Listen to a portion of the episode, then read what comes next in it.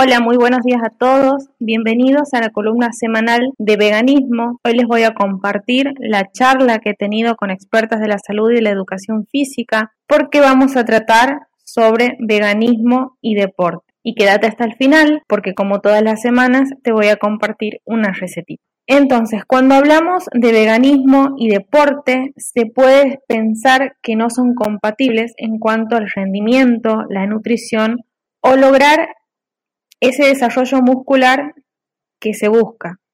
Para esta columna he charlado con la licenciada en nutrición Giselle González, especialista en nutrición vegana y vegetariana, además es vegetariana, y con Cirle Romaya, que es preparadora física de fuerza, vegana y que está próxima a recibirse de profesora de educación física. En la charla sostenida con las profesionales, afirman que sí es posible realizar una actividad física, un entrenamiento o un deporte basados en este estilo de vida. Siempre recomiendan que sea acompañado por un entrenador y una buena nutrición y que además también es posible una buena forma física o rendimiento y que el ser vegano no es un impedimento para lograr los objetivos que se buscan. Además, que muchos deportistas son los que eligen este estilo de vida y que basadas en su experiencia personal, y me incluyo, el rendimiento y la recuperación es notablemente mejor a cuando no se lleva o no llevábamos este estilo de vida vegano. Ahora bien, siempre que hablamos de deporte, sale a flote el tema de la proteína, este macronutriente que posee múltiples funciones en nuestro organismo, pero que, hablando más específicamente de este tema, eh, se encarga de la formación y el desarrollo muscular. Tiene un requerimiento de consumo que va a depender de cada una de las personas, de la actividad física que se realice y si además se busca un objetivo en específico, como por ejemplo el desarrollo de masa muscular o una tonificación. Ahora bien, es cierto que se necesitan llegar a determinados valores para poder lograr, por ejemplo, un desarrollo de masa muscular y que las legumbres, que es, em, el alimento del cual nosotros obtenemos esa proteína, tiene mucho volumen y mucha fibra que pueden generar saciedad y no llegar a cumplir con la cantidad necesaria. Pero la nutricionista Giselle González nos dice que hay otras estrategias para poder obtener las proteínas, como por ejemplo hacer purés de las legumbres, eso les va a dar una mayor facilidad de digestión y una menor saciedad, o también consumir otros alimentos que tengan una gran cantidad de proteínas en pocas cantidades, como por ejemplo el germen de trigo, el tofu o la levadura de cerveza.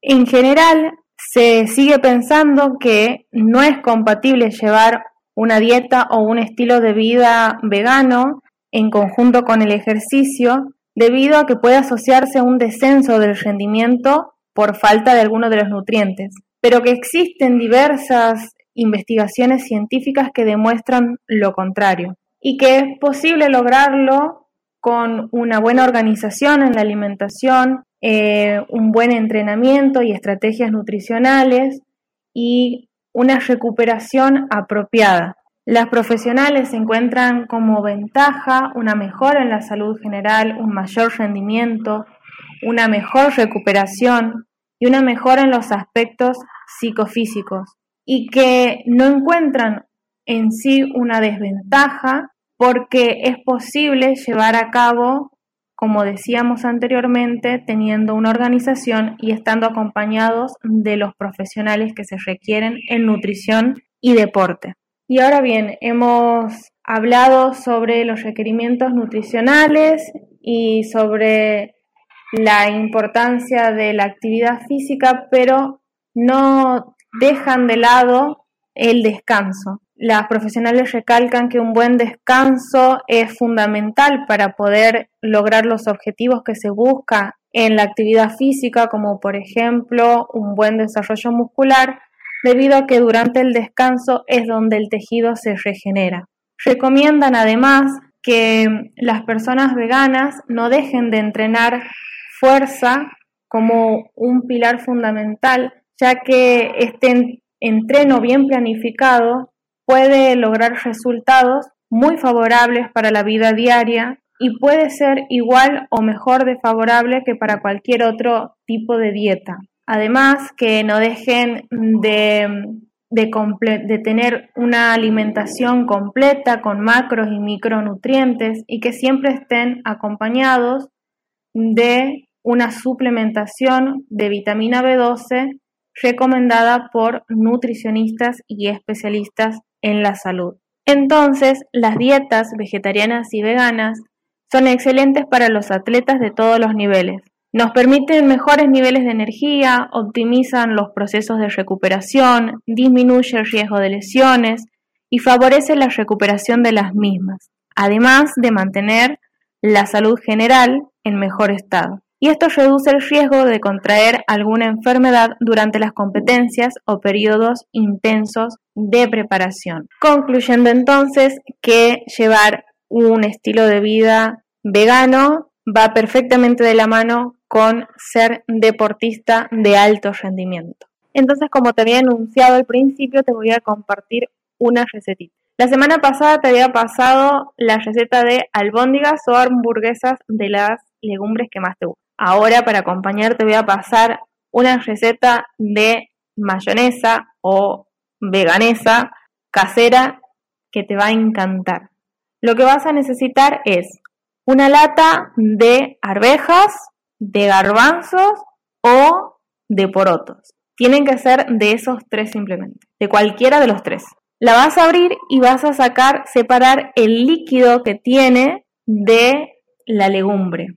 Entonces vas a utilizar este líquido que se llama aquafaba y lo vas a poner en el vaso de la pimer o en el vaso de la licuadora.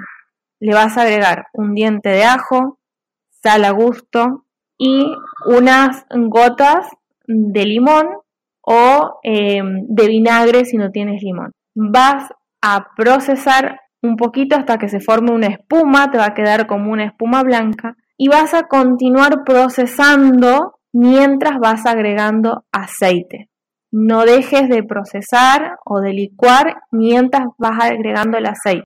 Hasta que notes que te queda la consistencia de una mayonesa casera. Y listo, así de fácil, así de simple, así de económico, así de rico y así de vegano. Espero que lo hagas, que lo pruebes, que te guste, lo compartas y los disfrutes. Te mando un beso muy grande y hasta la próxima.